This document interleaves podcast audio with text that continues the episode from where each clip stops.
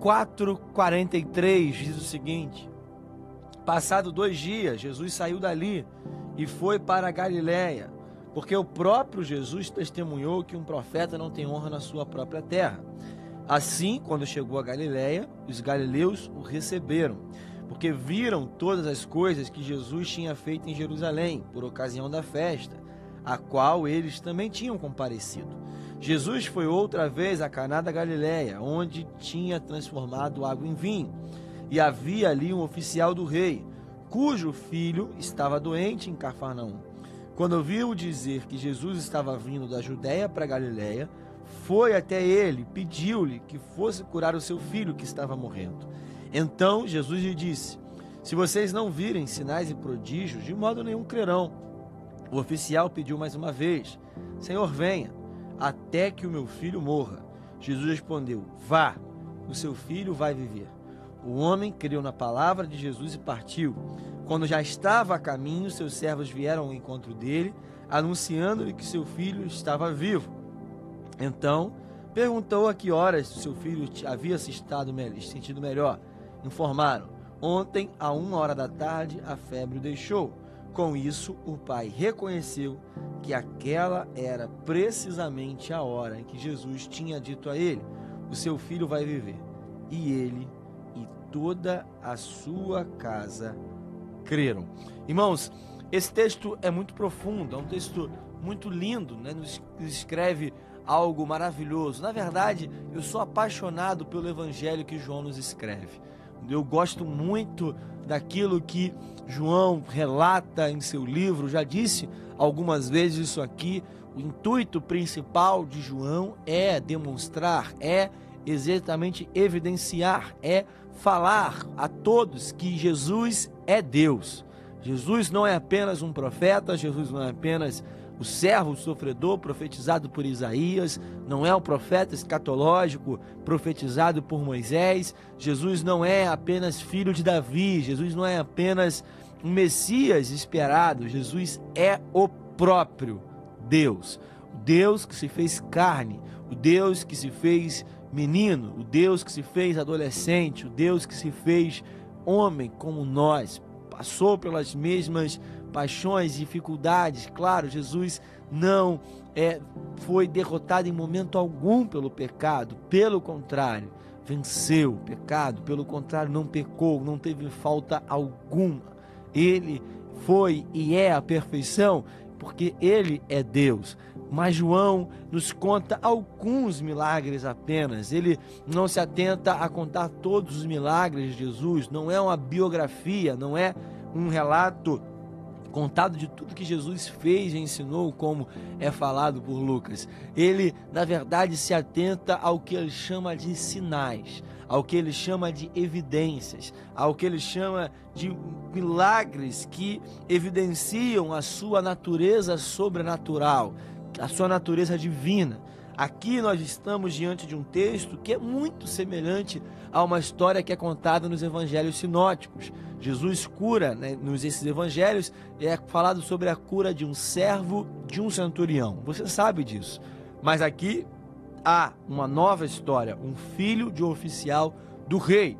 Nós devemos atentar primeiro que Jesus saiu da onde ele estava, saiu daquele caminho aonde ele estava é, entre Jerusalém e Samaria, nós estávamos no capítulo, estamos no capítulo 4 e sabemos que Jesus deixou a Judéia, retirando-se outra vez para a Galiléia e era necessário passar por Samaria, quando ele tem um encontro com aquela mulher.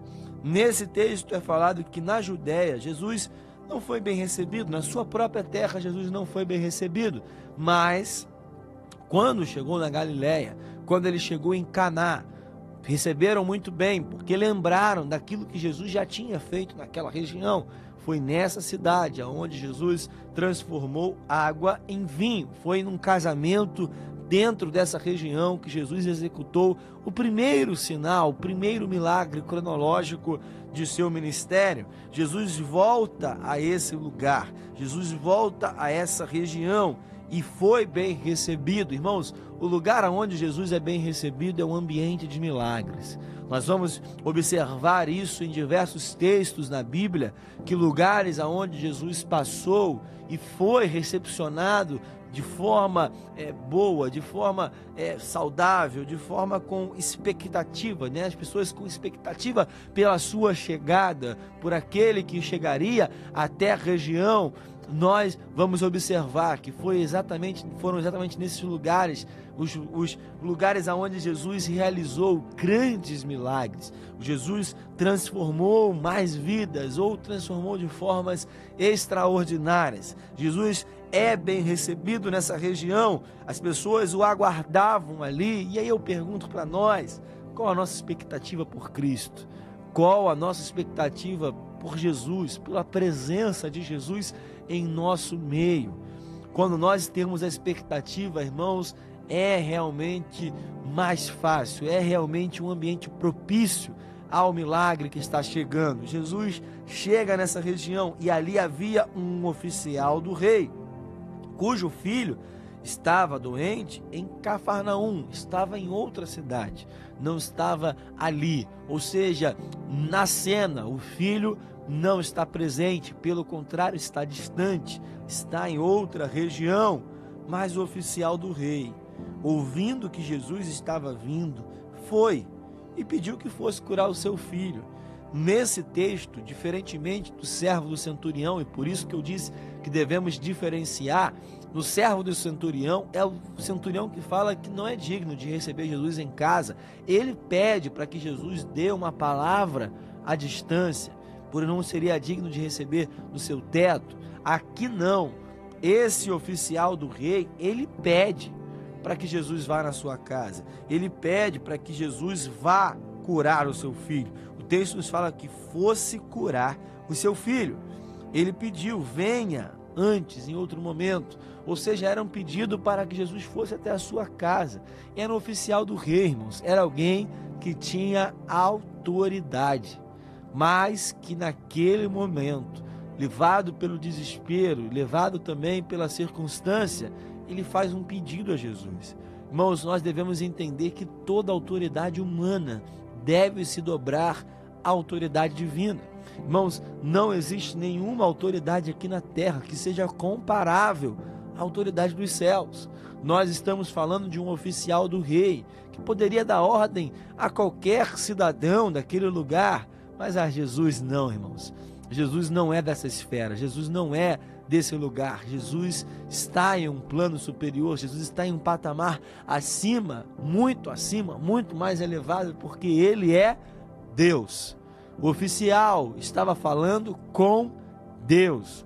Então, irmãos, ele deveria abaixar sua bola, deveria estar dentro daquilo que o nosso pastor Paulo César fala, dentro do seu tapete, 20 por 20, irmãos, não pode estar de forma é, é, de forma a achar que tem autoridade para falar com Jesus de forma obrigatória. Não, ele tem que pedir, ele tem que clamar.